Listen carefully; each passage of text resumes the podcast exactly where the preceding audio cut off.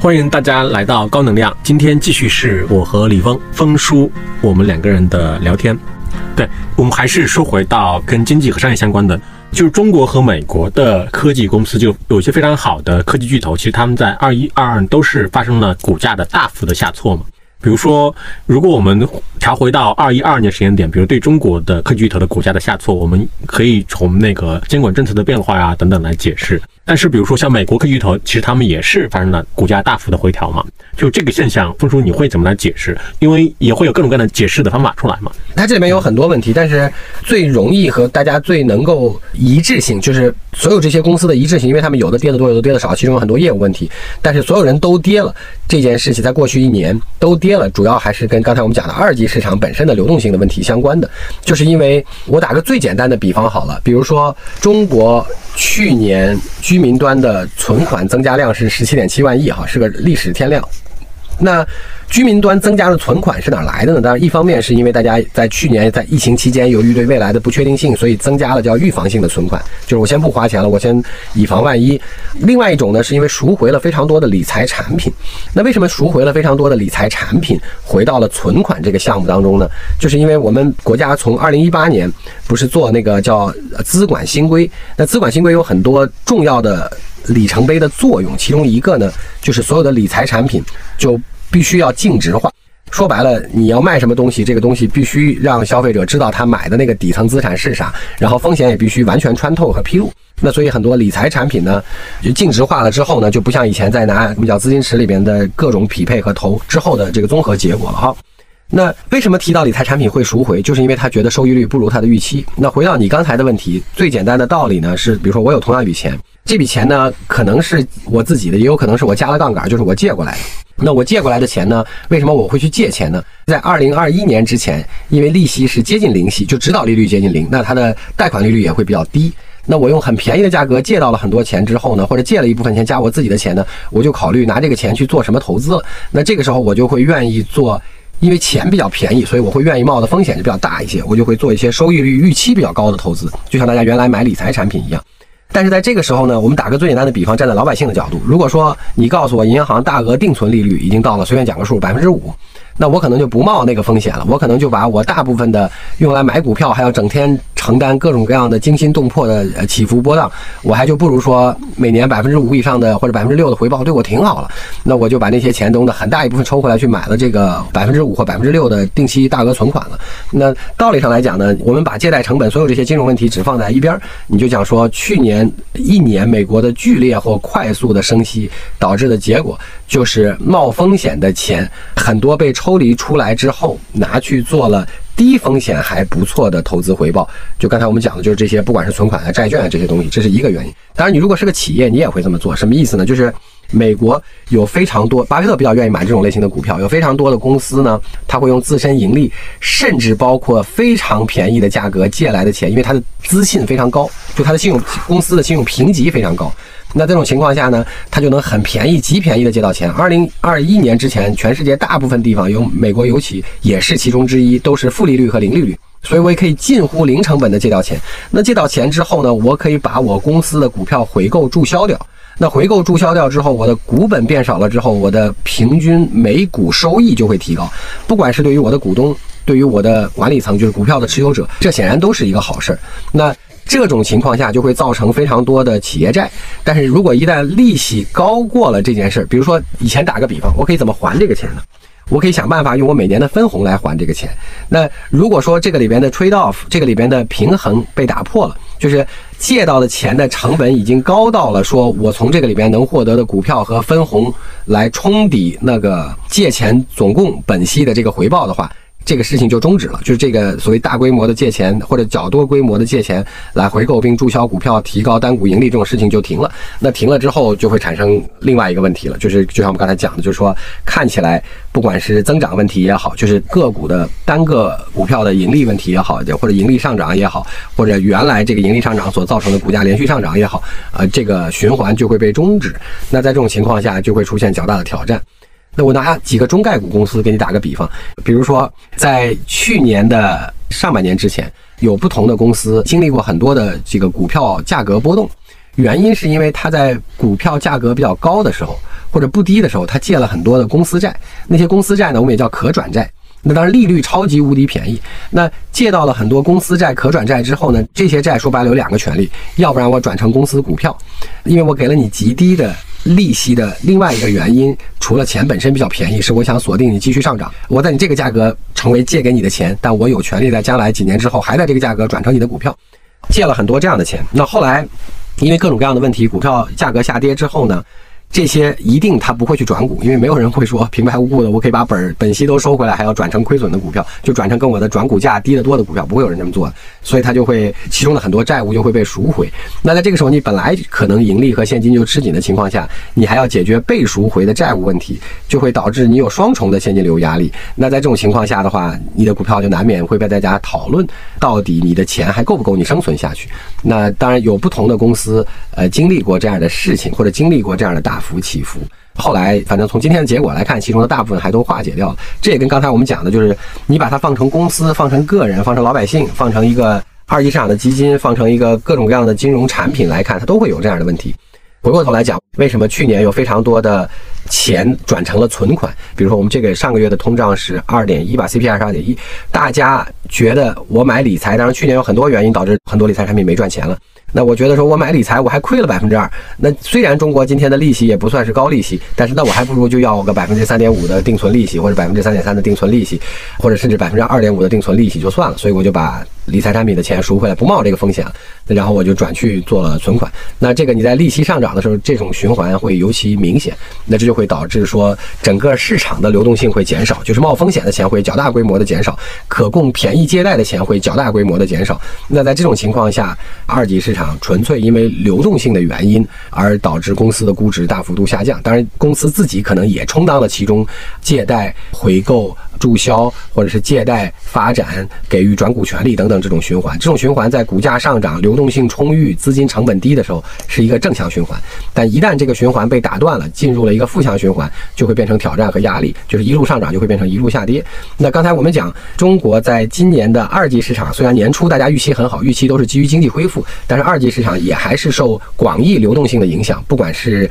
人民币这一侧的还是人民币加外资共同加起来的，那它因为也受钱多钱少的影响，所以说它有可能不是一帆风顺的一往无前。就像一月初到今天的二月中之间，已经其实经历了一个这样小的波动循环，从一路向前到出现了波动反复，甚至一定程度上的回撤或者说下降，大概也是这样同一个过程的反馈。就是说，这些大的科技公司，他们作为投资标的本身是没有发生明显的变化的，只是说因为流动性的原因或钱贵钱便宜的原因而发生了他们的价值的回调。我的疑问是，如果比如说在二级市场我们看到的那些科技公司，就它的整个的市值都大幅回调之后，然后呢？就是那些还没有到二级市场的一级市场的那些创业公司，他们的价值因为之前已经被风险投资给定价了嘛，然后现在接下来那他们的再融资啊或者再发展会遇到很大的冲击和挑战吗？嗯，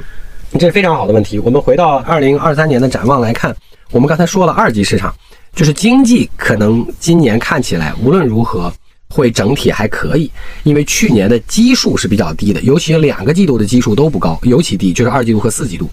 那在这个基础上，其实去年的一季度并没有很差了。那所以今年的一季度呢，是个比较合理的启动期，因为其中还含了我们马上要召开的两会，肯定大家会听到很多新的经济政策啊、经济方向，我们到时候来讨论。那二季度肯定会很好，就是因为再怎么有外围的干扰的话，去年的基数也是低的。就像二零二一年的一季度的 GDP 是接近百分之二十的增长的，就是因为二零二零年的一季度 GDP 是负的。一级市场和二级市场的关联关系是这样的：一级市场大概会是什么样呢？一级市场在二零二零年的二季度末到二零二一年的三季度末，经历了一个极热的四个或者五个季度，一整年，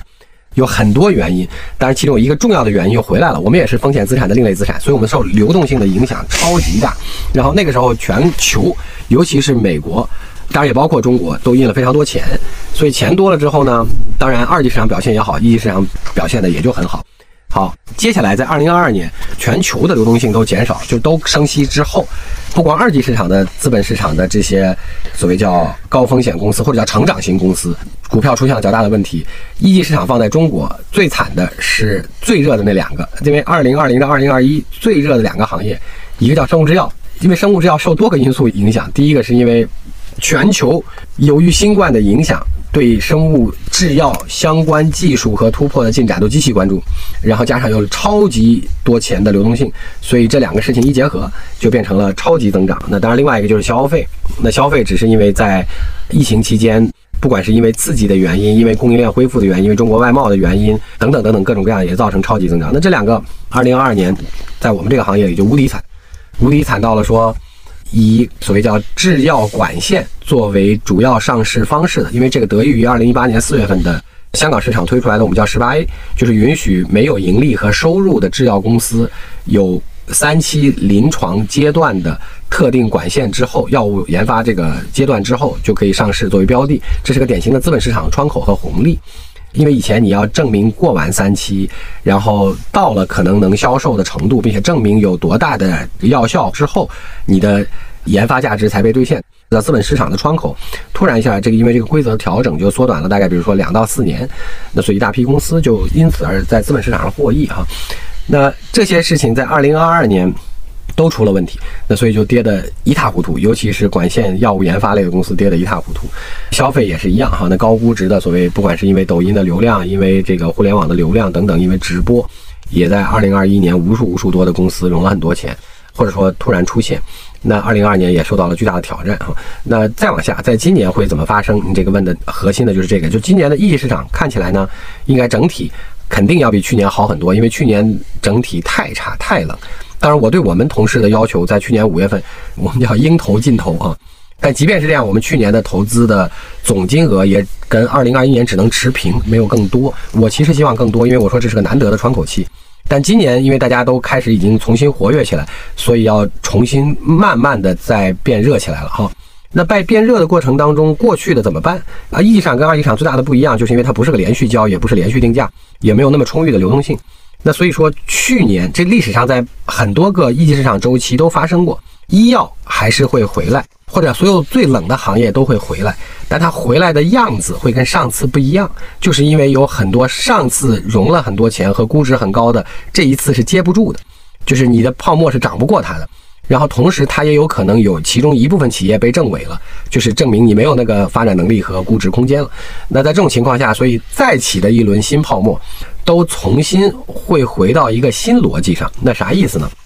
我们的二级市场来打比方，在生物医疗上，刨去最近因为中美关系又有一些对特定技术的波动之外，那今天的二级市场在生物医疗的制药公司上，就会有了一些新的。在过去两年发生的迹象是什么呢？我们有一些中国的研发型的新药企业，他们把自己的研发管线卖给了所谓叫外资的大药企，就我们知道这些最著名的这些全球几百强、一千强的这些著名药企，那他们一下付呢也付了比较多的钱，但这是总额付款。不是最后兑现出来的，是比如说我花十亿美金买，但我的第一笔呢，可能因为你的研发阶段，我只付你五千万美金，然后你每达到一个研发里程碑呢，我就再付你剩下的钱。但是这件事情呢很有意思，这个在过去的一年多呢，二级市场开始比较看重这类公司，就是如果你作为一个生物医药研发类的企业呢，本来的估值已经被打得一塌糊涂了，但是因为你宣布说我有一两个管线，比如说被辉瑞买走了，那我的股价就会开始迅速上升，因为我就跟其他人不一样了，而且最重要的是我证明了我的商业价值。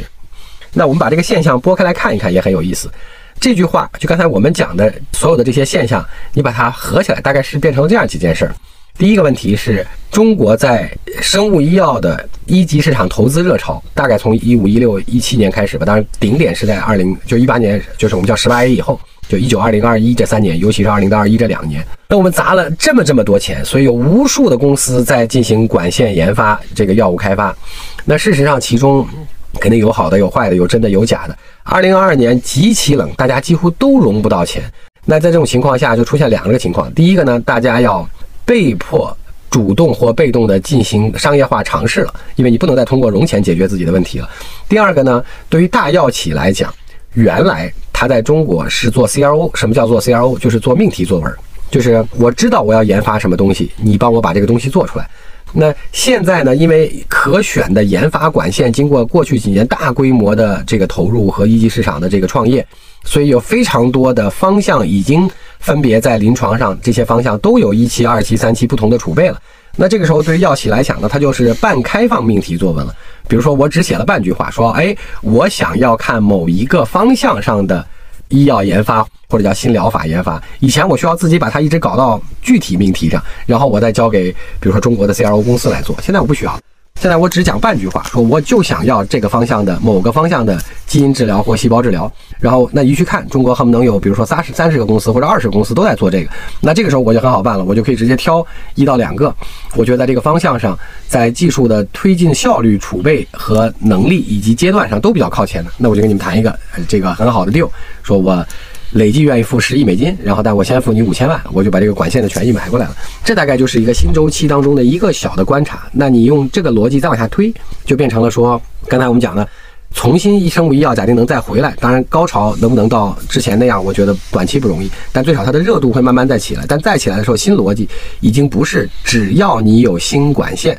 而且足够多管线，我就认为你是个好的研发企业。而是我也会像制药公司一样去挑一挑，说，哎，这些公司的研发的方向和研发的实力，凑巧证明了它有可能是世界领先之一。因为这样的话，你的商业化就有可能有两条路：第一个，除了上市，你也可以自己兑现；另外一个问题是你还有可能被大药企合作来付款买掉。那这个时候，你都会是你的较大的收益，不管是资本市场还是商业化上的。那这时候我就会挑这样的公司来投了。那所以说，这个逻辑跟上一轮，只要你有足够多的新管线，我就会投你，已经不一样了。那所以说，你看，我们把这两条线连起来，就变成上一轮如此多的公司，一级或二级市场，有一些少量会证明了自己的商业价值，从而得到了资本市场认可。这是上一波里抽出来的延续。然后，对于新的一波再起来的过程当中融资的企业，它就会吸取教训，不是只做这种。重复类的或者是抄袭类的管线，而是我要想办法做一些大家没做好或没做过的这些管线，来证明我的商业价值本身。那如果我做出来了，我既可以卖给大药厂，我也可以跟资本市场证明。资本市场买我的原因也是因为大药厂有可能会认为这是个稀缺资源和资产，所以我就会有商业化的价值。好，那这个逻辑大概就这么循环起来。所以它不能把上一轮的盘都接住，上一轮中一小部分人。会经过筛选之后，自己就成为了优秀企业。还有一小部分人仍在过程里，可能会承继了这个新的逻辑，融到了新钱。但也会有一部分人因此就没有得到这个新逻辑被淘汰。然后在这个新的热起来逻辑当中，也会出来一些新的创业公司。当然，最后的结局也是这样一圈一圈一圈的循环。就是你的新逻辑反而鼓励了创新，是吧？对的，它最后的结论就是这样的。比如说，今天我们聊个时髦的话题哈，今天最热的这个所谓叫 Chat GPT 开放式对话聊天的这个引擎，今天这件事儿很热。这件事很热的结果是，今天所有我们先假定打个比方，是假定融资市场很热，跟这个概念沾点边儿的，基本上大家都会被投资或者被高估或者被热捧。那这是第一波，就跟我们刚才讲，只要我有研发管线能力的这个新药创业企业都会得到融资。然后大家过了这一波之后，很快就发现其中的很多人不能真的落到应用上。当这个概念下去之后呢，落到应用的上的人也只有一部分人能得到商业价值，就是我用完了之后对我自己却有好处，对我服务的对象也却有好处。那这部分人就会在下一波突然起来。那与之相对应的是啥呢？与之相对应的是，有人在今天默默把这个技术承继下来之后，在自己原有的这些业务类型上。开始加上这个东西的效率工具和应用，然后就证明了说，哎，你看我也能把它用好，并且我已经用好和证明价值了。这一波人也会起来。大概你从过往中国经历的什么大数据，呃，人工智能，呃，云，最近的一波叫 AIGC，大概多多少少大家都会经历这个过程。我拿二级市场跟你打个比方呢，也一样。比如说，咱们讲今天最最最最热的是新能源车和新能源。那从巴菲特投比亚迪的时候，那个时候还是。零八年挺难讲这个判断是怎么出来的，因为那个时候是说要做车，但还没有车呢，就是连车都没做出来的。嗯，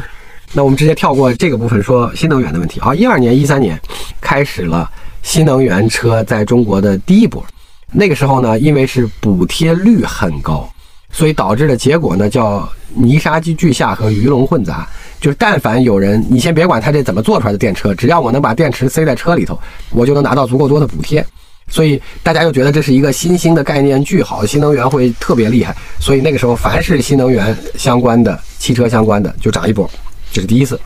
啊，那第一波过去之后，大家发现说，我原来其中有很多是骗补贴的，或者其中很多生产的车根本在路上看不见。那那时候，比亚迪其实做的也是一般般的，对不对？那这是第一波过去了之后，市场冷下来。然后第二波呢，大家就说谁真的能把这个车做的还可以，并且能在路上开，并且。那时候还跟燃油燃油车不能比，就是最少它看起来已经具有一定的经济性和一定的使用价值了。虽然当时的补贴程度也比较高，那这大概是在差不多一五一六年吧。那在那个情况下，紧接着到一七年补贴退坡的时候，一七到一九年初，就有非常多的新能源的所谓叫电池制造商，就产业链上的关键的这个产业链环节就没了。就是又洗了一波，因为那个洗掉就是技术不过硬的、产能不过硬的、没有较好客户的，因为你的产品质量不过硬或者性价比不过硬，没有较好客户的，然后在这一次产能的退坡过程当中就被洗掉了，然后再往下就到了二零二零年这一波。那二零二零年这一波就是大干快上，这个时候整个市场的规模已经到了一定程度，这个时候就开始最大的一波把它顶到了像去年新能源车占整个汽车销售的百分之二十七吧，两千多万辆当中的六百万辆。那这已经非常高的高点了，再往下还会再洗一遍牌，因为到今天消费者陆陆续续开始逐渐转换成成熟消费者，并且从今年开始补贴完全退没了，那所以说这个时候是完全产品力和产品水平加性价比之间的组合竞争力，所以这个时候就开始检验说谁真的行，谁真的有技术，谁真的有产品力了，那这大概会再洗一波牌，那再往下这个市场大概就差不多稳定下来了。之前那个王斌不是发来朋友圈，我觉得非常有意思。他就讲说，是智能手机难做，还是新能源车难做？然后比如说有一个回答版本回答就说，智能手机虽然这个市场在下滑，但是相对好做一点。为什么呢？他因为你看，苹果是有它自己牢固的生态位的，它会留汤给大家喝。你的新能源车，这个特斯拉和华为入场，他们都不给大家的，他们从高端到低端全做。从从高端到低端全做的是比亚迪 啊，比亚迪对，包括比亚迪对，包括比亚迪。因为特斯拉还没到那么低，当然我们这不是给他做广告，我只是拿当个现象来讨论。但当然这是垂直整合的厉害。对，那但特斯拉也在不断下探嘛，不断降价，不断降价。在降价的下探过程当中，但它好歹还是 B 级车以上。那这个比亚迪的这个最新推的这个秦这个 DMI，当然电的里程少一点，你比如说一百公里，那因为它是混动嘛。我印象中这个秦 Plus 的 DMI 应该售价是九点九八万。就是它已经完全、完全、完全到了初级车的水平，就是十万块钱以下车的水平。那你把有电的车做到十万块钱以下，这还是很吓人的。就是电池成本多少？对，就是这个原因。而且它的插混还是电为主、油为辅的，因为所有人的插混几乎都是油为主、电为混的，就是电是增程的，或者叫电是用来这个做储备能源的，那个油是作为主要能源的。但是这是巴菲特原来最早、最早、最早以前买比亚迪的时候，他提到过的，他就觉得有很多交通。工具相关的这些工业或应用的场景或公司，不是他一般不买的，因为这个很难赚到钱。就不管他讲这飞机也好，这什么这个航空公司特别，然后也包括造车，这些都是竞争过于惨烈的。对，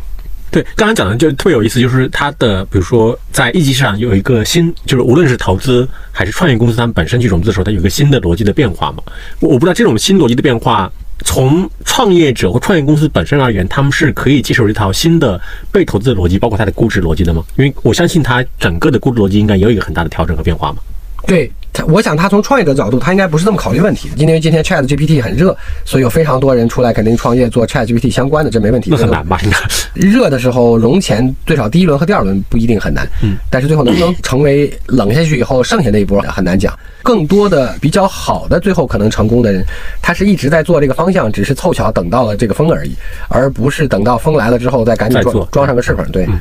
那今天大家就弄到这儿了。弄到弄到这儿来以后的结果，就变成了我完全考考核你的应用价值，而你已经确确实实我。接受你是工具的一部分，但你要证明你是工具的一部分，你必须证明这个工具就这个锤子，因为有了你之后，锤子变得更硬，或者更好砸，或者说更准确，或者说更能够使上劲儿了。那大家今天就开始这么考核了。刚开始你只要说我是个新锤子，所有人都觉得你是有出息的。嗯，我的意思就是新的估值的体系，就新的估值逻辑，因为它肯定更低了嘛。或者说大家都是可以接受的吗？就是对于哦，它分成刚才我那三个部分，你这好问题，就是从上一轮承接过来且有新一轮能力证明的人，比如说我是上一轮依靠管线多融到的钱，但我今天已经开始证明了我能够卖给大药企，我是上一波里边的人，那今天我的估值还有继续上升的可能性，或者最少不下跌的这个可能性。那如果说我是上一波出来的，还没有完全证明这件事儿。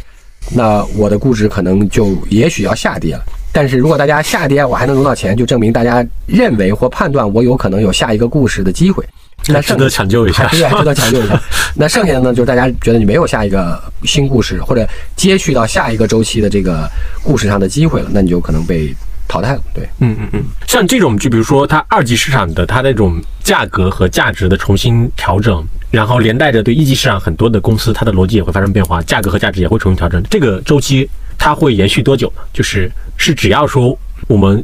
降息的空间不大，或者说美国仍然在一个加息的空间里面，它就会一直延续吗？还是说，哦，它分成两个部分，就是我们先讲二级市场。二级市场因为它受到宏观因素的影响远高于一级市场，宏观因素既含这些国际关系，也含全球的流动性问题或者是国家的流动性问题，就是钱多钱少的问题。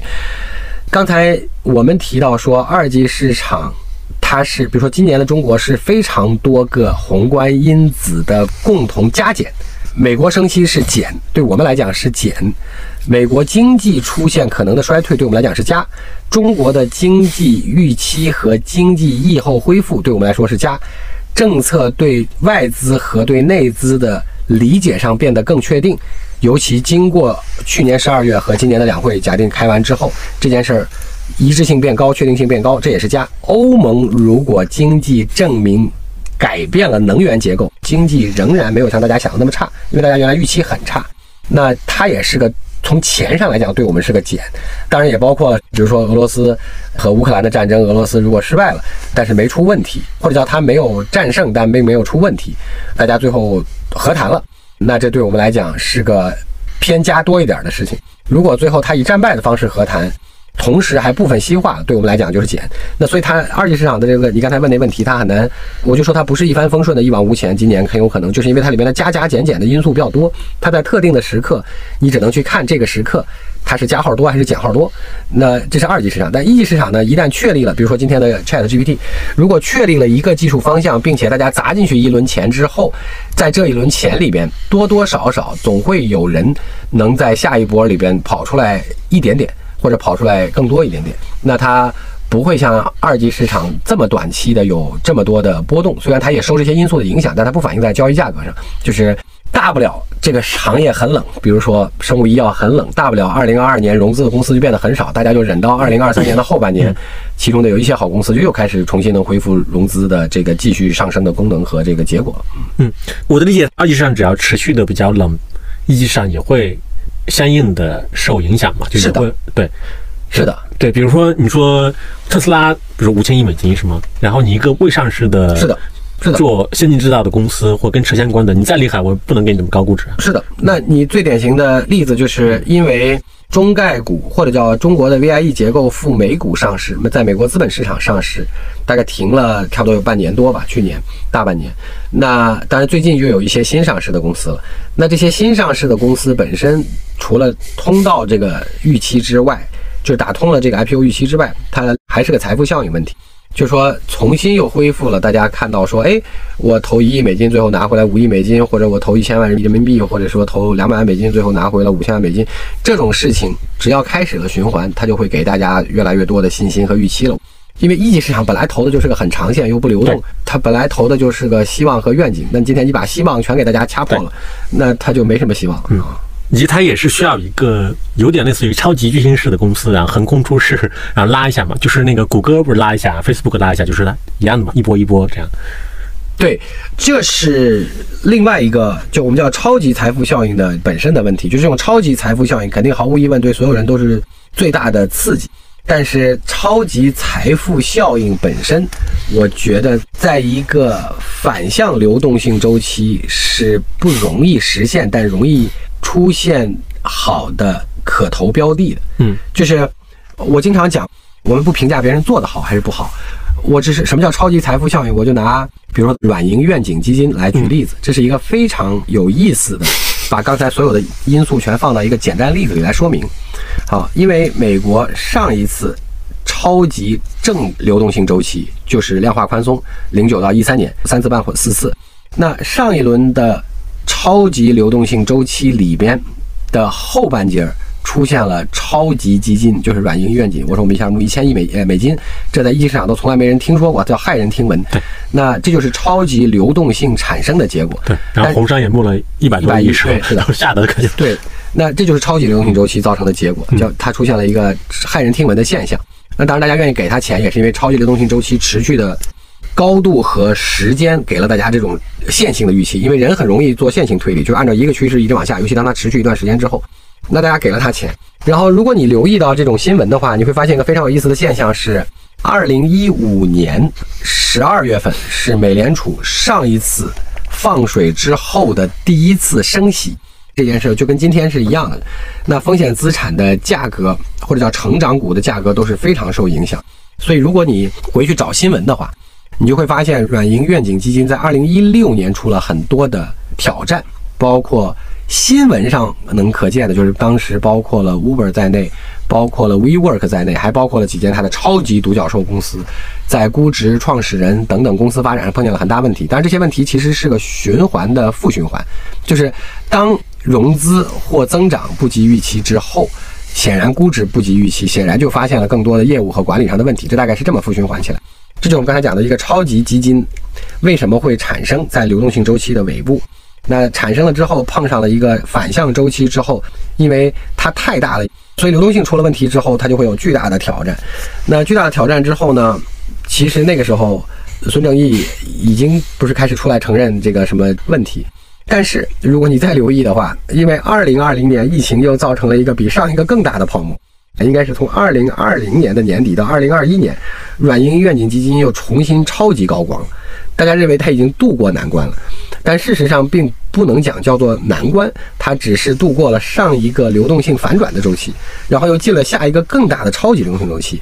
所以它就变得超级厉害，超级高光。那在超级高光了之后，从二零二二年开始，碰见了比二零一六和一七更大的麻烦。它非常典型的反映了一个超级基金为什么会产生，以及在过去的七年里头，它是如何跟流动性周期的正和反馈和循环是完全对应的，完全对应。所以孙正义完全有资格说：“放心投我吧，如果我的基金有问题，这个世界就有问题了。”那确实是这样的，差不多是这样的，差不多是这样。虽然分数讲的比较委婉，但是我听来的意思就是，无论是二级还是一级，就是他在二三年，包括相对一个甚至更长的一个时间段内，他要很好的恢复也是比较困难的啊。对或不对，就是对你说的对，就是说从流动性角度来看是这样的。那但是这里面还有几个有意思的话题。第一，其实我在去年年底的时候，我本来也预期，如果看起来美国经济可能有衰退迹象，我觉得一旦出现，可能美联储会抑制不住降息的冲动，因为我们在最早的一次聊天当中提到了能够印钱，并且全世界帮你消化的这种铸币税的这种权利。是太诱惑了，所以它一旦出了问题，肯定会容易拿这个来解决。虽然想让制造业回归，想让大家重新回到工作岗位等等这些事情，理论上理性状况让全家人都学会打工，自己赚钱是最好的。但是因为买彩票太容易，所以它很难平衡。这是一件事儿。那第二件事情呢，就是我们当时讲了说，地基是房地产，柱子是三根，其中有一根是金融。这句话呢非常重要，原因是因为为什么有一根柱子是金融呢？是因为你这么想，就是中国过去四十年改革开放以来的这些钱，因为中国的广义货币增长在九四年之后尤其快了一些，就是或者叫主要的增长来自于九四年、九五年之后的广义货币增长。那在这里面，我们要稍微解释一点，解释一点点跟经济有关的这个理解，有助于帮我们在看文章的时候稍微平除到一些有益的错误的指引。什么意思呢？大家老讲中国印钱印得多，我们的广广义货币速增长非常快。那中国的 M 二，就中国的广义货币，现在大概有个两百七八十万亿人民币。但广义货币是所有可流通的这些钱加起来，这里面有非常多的存款项，它跟我们的基础货币，就是国家真正意义上印出来多少钱，是不是一个概念？那这里边差是差在什么地方呢？就是有的钱会被用好多次，在这种情况下呢，我们把它叫货币乘数。那你说这个钱是怎么出来的呢？很简单，我打一个比方，大家就可以比较容易理解。但是这个比方可能有不科学的地方，比如说我是国家。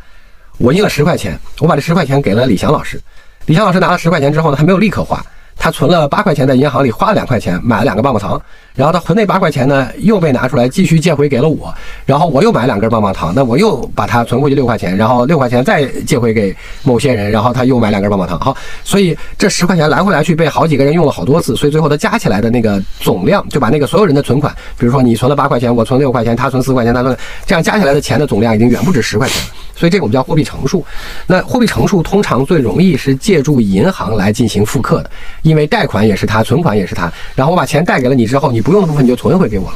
那中国的货币乘数呢，其实是比较高的，而且还是在一路变高的过程当中。它从最早的，比如说货币乘数三四，变成了现在的六七倍啊。我们讲六七就是六七次或者叫倍。好，所以中国的货币除了刚才我们以前在非常重要的一期聊天当中聊过它的一些来源，就包括外储的强制结汇啊，就是这个入境啊外资的强制结汇等等。那当然也包括中国自己为了刺激经济所发行的货币哈。那但除此之外，最重要的问题是中国的货币乘数比较高。货币乘数比较高，来源于中国的银行太发达。中国的银行太发达，回到我们那个金融的柱子，是因为中国过去三十年主要的金融手段。是通过银行把钱放进了那些主要的蓄水池，我们讲过了，那三个池子就是基建、产能和房地产。那所以说，中国的钱的循环就是这么起来的。但因为中间的通道几乎主要或完全是银行，所以那个钱会在里边进行反复的流通和沉淀，造成了成数比较高。成数比较高的结果就是各种各样的存款，企业存款、个人存款，各种各样的存款比较多，也造成了那个刚才我们讲那个广义货币比较多。好，这是中国原来的金融体系。好，所以回到刚才你那个问题。说，假定我们往后看，是一个流动性不会再像二零年那样高速扩张，钱不会在超级多的周期里，中国还会发生什么变化？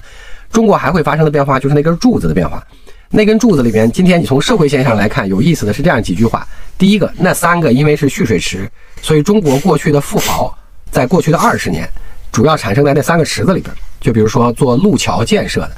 就是路桥对应的是基础设施；做房地产的，这是毫无疑问。还有一个产能，就比如说做各种各样的大型制造业，或者说大型加工业的这些著名的企业，那这也都是中国著名的企业家，他们产生了非常多的财富，因为你钱主要去了那儿。那当然与那些钱对应的分拨资源里，如果你从今天呃社会现象来看，出现了最多的反腐，就比如说你是管基建的，你是管国土资源的，和你是管银行的。那他们出现了最多的，今天有很多经济的反腐发生在这些方向上，原因就是因为他们是负责分拨资源和钱的。那这社会现象讲完了之后，中国今天的问题，那根柱子是什么？那根柱子就是我们要调一下金融结构，就是不能只依靠银行或者只依靠贷款把钱投出去。那今天的企业发展类型、今天的资本市场规模和今天的中国的杠杆率和呃中国以后所需要的成长逻辑，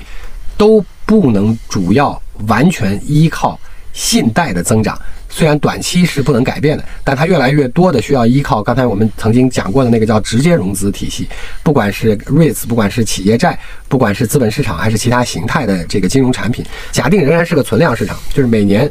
总发行的货币或这些货币总量，假定不再变了，就不再放水了，不再增加了。我们讲社融这个数好了，假定每年这三四十万亿的社融总量，社会融资总额。不再增长，但事实上肯定会增长，因为你的经济会增长。假定不再增长了，它里边的分拨形式会发生改变。比如说，以前八十五的钱通过了银行，十五通过了直接融资，那以后要有一半的钱，比如说四十万亿，有一半的钱通过银行，就意味着银行每年只分配二十万亿的钱，另外的二十万就需要通过别的金融渠道来对应了。所以它里边所对应了，即便是存量，它也是个迅速增加的比例关系，它就对应了更大量的钱。那这些里边有谁呢？这些里边有新的金融产品，有有你刚才说的保险，也有我们。就是一级市场投资，当然也有二级市场投资。二级市场投资还不光是股票，也会有更多的债出现。那这些一大堆加起来，都叫做直接融资那一边所面对的资产和金融结构。那些资产和金融结构今天都还不算大，不算多，不算好。或者说不算可选的范围广，那所以这些既然将来每年要分拨几十万亿的钱从这个新通道下去，这个新通道也需要重修一遍，也需要像九五年到一零年之间的银行一样，需要有非常多的结构、非常多的主体、非常多的产品，最终这些加起来的总管道才能容纳这么多的钱。今天它只分配其中的四五万亿或五六万亿的钱，但你考虑在五到十年之后，它要每年分配二十万亿以上的钱，那这个增。量是非常大的，就在这个管道里的增量非常大。虽然那个总水池并没有假定也没有增加的话，但是这个管道的容量要增加很多，那就意味着里边会长出非常多不同类型的管道结构。那其实也包括了金融创新，也包括了资产创新，也包括了通道创新，也包括了技术创新。那我经常在不同的场合讲，我说最近我说你看中国的金融从方方面面来看进了一个新周期。那中国什么叫新周期呢？就是我们经历了。开放周期、强监管周期，那一三到大概一六是个开放周期，那时候当然出来了很多所谓叫互联网金融，当然包括 P to P。然后一七，尤其一八年的资管新规为典型代表，这两个时间节点就出现了强监管周期。然后现在就变成了第一，法律结构框架已经有了，就是这个包括金融稳定法，监管结构有了，叫属地监管。监管的专业方法和对象有了，就是这个省市两级经过过去三年多要求配备的金融专业背景的副省长和副市长，那现在都已经配齐了。那所以叫做谁管，就是他们管。那如何管叫属地管，那就是权责权利，以及依据什么法律结构来管，就是我们的金融的那个稳定法和相关的法律。那所以说，所有这些块儿都已经框齐了。框齐了之后，在一八年最重要的那个对外调整外商投资企业目录当中，还把金融放开了，所以就意味着它要开始开放了。就像我们之前讲车一样，车在二零一八年改了之后。就出现了过去五年车的变化，就是外资、民企加起来占了半壁江山。二零一八年之前，他们还只占百分之十，然后就开始了一个车的创新新周期。那你理解中国其实过往都一样，就是比如说我们的制造业从。一放就乱，一管就死，这个过程就是经历了乡镇企业的尝试，就是所谓叫开放，然后乡镇企业的监管，因为各种流通、定价和获得生产资料的合法不合法这些问题，经历了这个之后，我们从应该从八八年有了外商投资企业法，当然主要是针对这个呃制造业产生的那个时候，那接下来啊制造业就进了一个新周期，就是叫有法可依。有相对的主管机构，以及有相对的呃管理框架。从九二年以后，因为中间经历了一些我们讲的波动周期，大概制造业就进入了快速的发展的第二个新周期了，然后就变成了今天中国制造业的样子。那金融也是一样，刚才我们讲的那个是结构问题，就是因为假定钱的总量不变，每年拨到社会的这三四十万亿不变，三四十万亿怎么拨进去，通过什么管道下？在从现在，其实从过去五年开始一直在变，那往后还会变得更快一些。就即便是总量不增加，每年这三四十万亿，其中也会有越来越多的从三四万亿开始到将来的二十万亿甚至的钱，都要从另外一边下。但另外那边的管道、产品结构、资产都还不够多样化，也不够完备，服务也不够完备。那这个时候新周期合进去，就变成了说。大家要共同建设那个新管道，就像从二零一八年开始，大家要共同建设中国整个汽车市场的竞争力。除了新能源，除了新品牌，除了民营，除了外资，你还有产业链，你还有产业格局，这些还有国际竞争力，所有这些东西要重新构建一遍。那大概中国在金融那边也会复刻这个状况。然后今天凑巧从国家经济的发展、金融结构的需要、金融监管框架的完善和新金融周期的起点来看，这大概就会是一块新的事情。当然今天。大部分人都对之表示怀疑态度，是因为我们刚过一个极其强的监管周期，所以大多数人都觉得说金融是一个不能创业也不能碰的这个方向。但是你要从中国的经济发展历史来看，每一个行业都是这样，没有过任何例外。中国的房地产的一放就乱，是九零年在为了重新激活经济，开始商品房这个试点，在全国的试点选了海南。然后就出现了九零九一的炒楼花、炒地皮等等等等。九三年大概第二季度的时候，朱镕基签发了一个政策，跟今天长得一模一样，叫严控金融机构资金违规进入房地产企业的通知，就跟二零二一年那个很像。然后，于是海南的房地产的试点泡沫在半年之内就全破了。我通常称之为叫抓了一批，杀了一批，跑了一批。抓了一批就是不行的就被抓起来。这个杀了一批的概念是也有跳楼的呀，反正也有什么经营不善、欠债很多等等等等，或者企业死了。然后跑了一批，就有一个提前嗅到了政策变化从里面出来的。但这些人当中的大部分都是之后中国著名的房地产企业家，其中包括那个六君子、万通，对，包括了那个王石，大概他们都是在那一波里跑出来的。那跑出来的这个，从第二个周期开始，就变成了中国的著名的房地产相关的产业链企业家。那中国的第二轮大概就是从九五九六年，重新也房地产对外资明确开放，那就房地产的开发对外资明确开放。当然，代表性建筑是比如说港资的这些，长安街上那叫什么？新天地。新天地，对，啊，等等等等，那就开始了重新一个新周期。然后新周期在新监管框架上持续了一段时间之后，九九年就变成全面放开，于是迎来了十年的房地产的最黄金的这个到一二年之前的巨大的这十几。年的发展周期了，你要房地产看什么制造业看，反正或者说城市流通看，反正大概都是这样的循环。然后中国的金融从开放到监管，到从供需两端和外资都重新开始调整完了整个框架之后的再开放的起点，可能是在现在这个位置上。然后国家刚才我们讲那根柱子非常重要，不是指金融本身非常重要，那根柱子非常就我们所有讲那三根柱子都是指的每根柱子需要重调一遍，它是一根新的柱子，不是一个跟以前一样的搬过来的，是。需要把那个柱子整个换一遍，内部结构的变化，对内部结构的变化。那然后那个柱子们非常重要的原因，就是因为他们第一要长得差不多高，作为新柱子，因为要不然的话你那房子就是偏的；要不然呢，呃，这个第一要长得差不多高，第二他们这些各自的柱子分别一起长了多高，决定了你那房子最后能盖多大。然后那个地基是决定你了盖了的这个房子有多稳。那。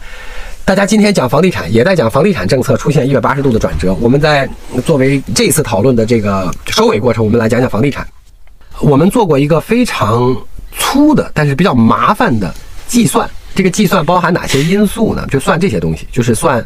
中国的城镇化率从现在的百分之六十四要到比如说百分之七十二到七十五，这是一件事儿。第二件事情呢，中国现在的人口结构，反正这个大家都有很多广泛讨论了，以及现在的平均，当然去年尤其低。平均的结婚率和生育年龄的平均统计数据，还有其他的一些小的，比如说各个城市如果能查到的一些主要城市的人口年龄比例构成，那当然也包括中国整个的年龄比例构成，也包括刚才我们讲，也包括中国假定基础房价不变，就是从现在开始往后十年、十五年基础价格不变，就还是今天的一万块钱出头的全国平均房价。它里面涉及到非常多的假设，就按照现在的数，大概做了一些中观的预测。那这个中观的预测是为了得到个什么结论？那我们去年同事们做的，花了挺长时间，大概一个月，因为它里边涉及到变量和数据太多。当然这是个很粗的事情，所以只能参考，完全不能作为真实的这个什么购买或资产依据哈。那想要算什么呢？想要算把投资性需求，就是所谓叫房地产的金融需求全部拿掉，就是房地产不再作为投资品存在，只算刚需。刚需就两种。呃，年轻人在城里的第一套和家庭结构人员增加之后的改善，就是扩大，只算这两类。那来算一下，说中国的房地产的，呃，在挤掉全部泡沫挤干净之后，大概的交易规模在不变价格上是有多少？大概算出来那个数呢，就是十一万亿多到十五万亿多这个区间里面，就是讲的是每年以不变价格计算的房地产交易总规模。那中国去年是啥样呢？中国二一年的时候，我们的。新房的，就我们讲住宅、商品住宅新房的交易额应该是十七万亿多一点，然后二手商品住宅的交易量在二一年是七万亿多一点，他们两个大概是二点五比一的关系，就两点五新房一二手房加起来总额是二十四到二十五万亿哈。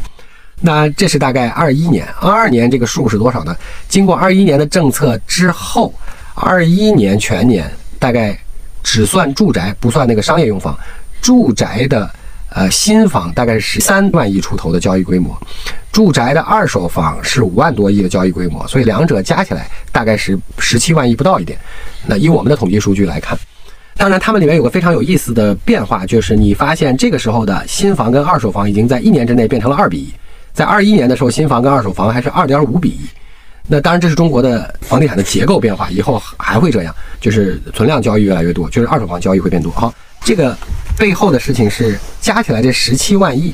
跟我们算的那个十二到十五或者十二到十六已经基本接近了。那所以说，也许你认为银保监会或者相关的经济领导说房地产的去金融化基本完成这句话是场面化，是为了政策调整做预期。但是从我们看到的数据上来看，也许这句话跟我们算的那个数已经大差不差不多。那所以说，你说中国的房地产的交易规模还会再下降吗？也许可能还会再下降，因为再再下降也下降的区间和空间都是有限的了。从我们算的那个数上来看，因为你不会一下掉到我的下限去，掉到我那个十二万亿去，所以说大概可能差不多，你可能每年就在这个十五万亿附近的这个交易规模上。我讲的都是房地产的价格不变，但如果你把均价拉下来，就是房地产价格下来了，那你可能这个区间就往下去了。那就以今天的价格不变的全国平均价格不要太变的情况下来看，有升有涨，大概取平的话，大概就是在这个交易规模了。所以，也许他讲的去金融化基本完成这件事情，可能也是真的。就是从数据上来看，可能也是真的。所以我们要看完二三年，因为去年的年底到现在，给了房地产非常多政策。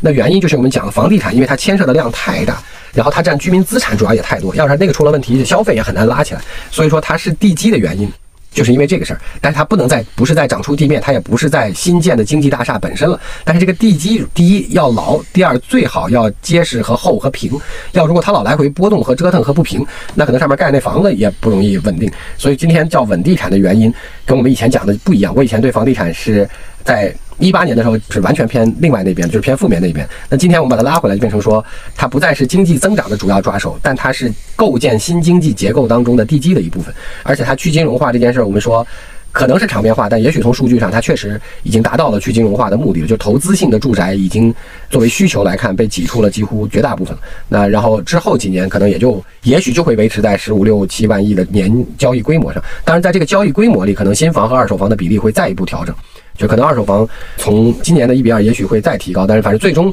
可能新房和二手房无论如何，最终二手房的交易肯定会超过新房交易规模，在之后的若干年当中一定会实现。那所以 again，我们作为这次讨论的结尾来看，就是房地产说它作为地基的原因，就是它要稳定住，它要平下来，它要定下来，然后并且以我们能算出的数来看。以不变价格计算，现在的房地产规模已经是个能达到地基要求的基础规模了，就是上面没有太多泡沫，并且它已经基本上最少稳定在了基础规模、刚需规模的这个规模的水平上，那也没有特别多的泡沫可以挤了。当然，它也不能再出现太大的波动了，不然上面的房子就很难建了。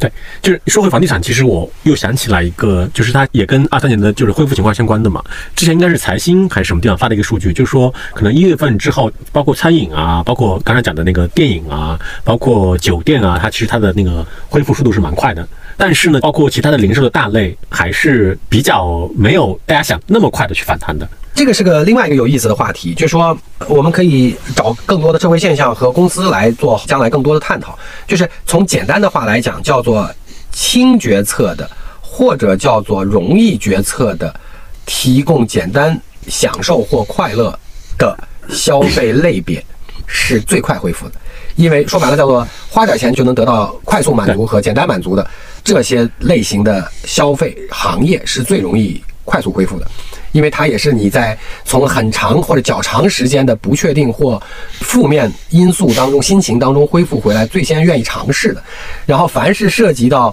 花钱比较多且审慎决策或决策周期很长的、较长的这些事情，是恢复的慢的，因为它要在你的信心对未来的信心相对确立之后。才会进入这些审慎决策或大额审慎决策的这些消费当中去。虽然他们提供的可能是更长期的价值，但是因为它涉及到了要求你做更长期的决策，你的更长期决策的底层叫做更长期的确定性。就我之后五年能不能像我现在一样，或者比现在好很多？我未来十年能不能赚到更多的钱？我未来五年是不是还在这儿生活？比如说在情人节的时候，你送多贵重的礼物，也多多少少想说，除了各种各样其他的感情原因之外，也涉及到说，我们俩到底在这个事儿上是一年还是五年还是十年？年还是二十年，那它也跟这个事儿有点关系。它是个长期投资还是个短期投资？对你也可以这么讲。那所以说，从这个意义上来看，这种审慎决策的大额决策一般是最后恢复的。但是最重要的问题是，如果它恢复回来了之后，它就意味着这个经济增长的样子结构就已经比较好了。比如说，我们谈到金融，还有一个小话题，就是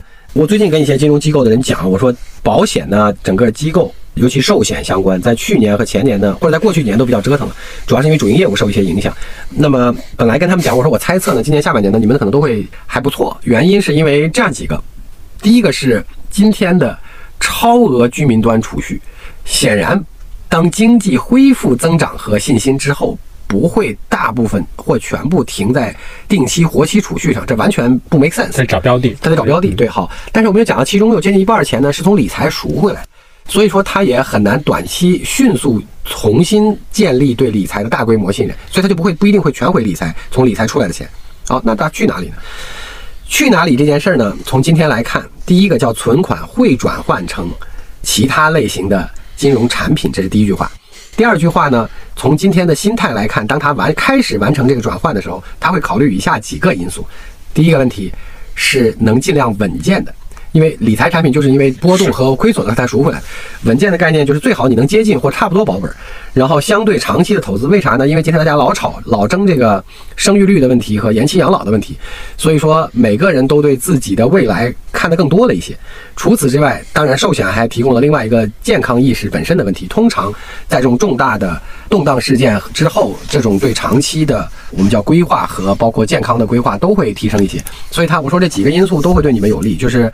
突然一下大规模增加的居民存款会转换去一些金融产品。其次。大家会以稳健的形态来谋求收益，但是稳健是个基础，然后再其次，因为养老、人口结构、延期这些所有事情的变化和健康，会给大家在都符合这些概念的产品里面提供更多的。意识就是更多的教育，就是经过过去几年，所以说当信心恢复了之后，因为金融产品其实就是个审慎决策产品，当尤其是长周期的金融产品更是个审慎决策产品，包括我们也是，对不对？我们对一般人来讲就是个审慎决策，因为他一想，我要给你点钱，在你这儿要耗个恨不能那么五到十年的，我才能看着这结果是啥样，所以他需要稍微有一些确定性和信心的恢复对未来之后，但是。保险呢，肯定比我们决策容易，因为它毕竟流动性还是相对好一点，所以也许从下半年开始呢，在经济恢复的基础上，保险或者叫寿险业务会变得好很多。当然，中国还有一些别的可期的事情，比如说财产税啊、遗产税啊，这些会导致从财富传承来看，保险也会更受关注一些了。当然，这都是未来的政策问题了。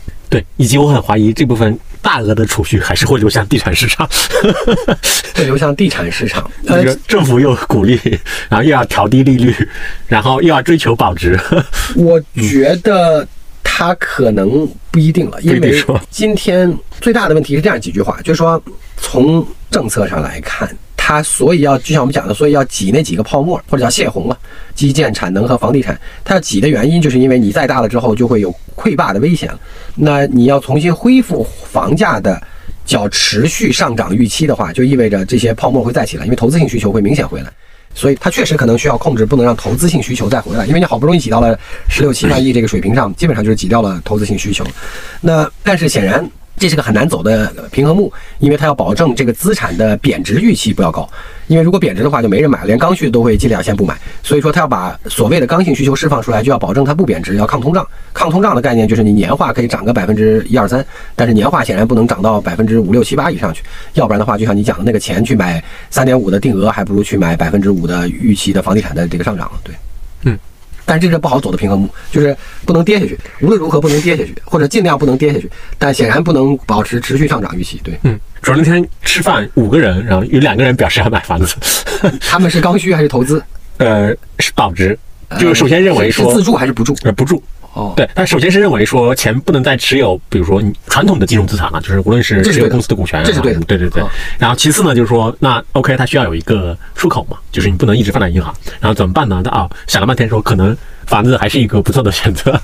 这个不一定是最明智的。但是你比如说，它的通常我们讲这样是现在要非常重要的事情是要加上限定词汇了，就是要看它在哪个城市，嗯嗯，和哪个区域了。对，这个在以前你可以相对通用一些，大中城市都可以。现在可能大中城市不一定都是这样的，或者任何哪怕一个较好的大中城市也不一定区域都是这样。就是现在在讲这个问题的时候，就可能得加上明确的较多的限定词了。嗯嗯，对。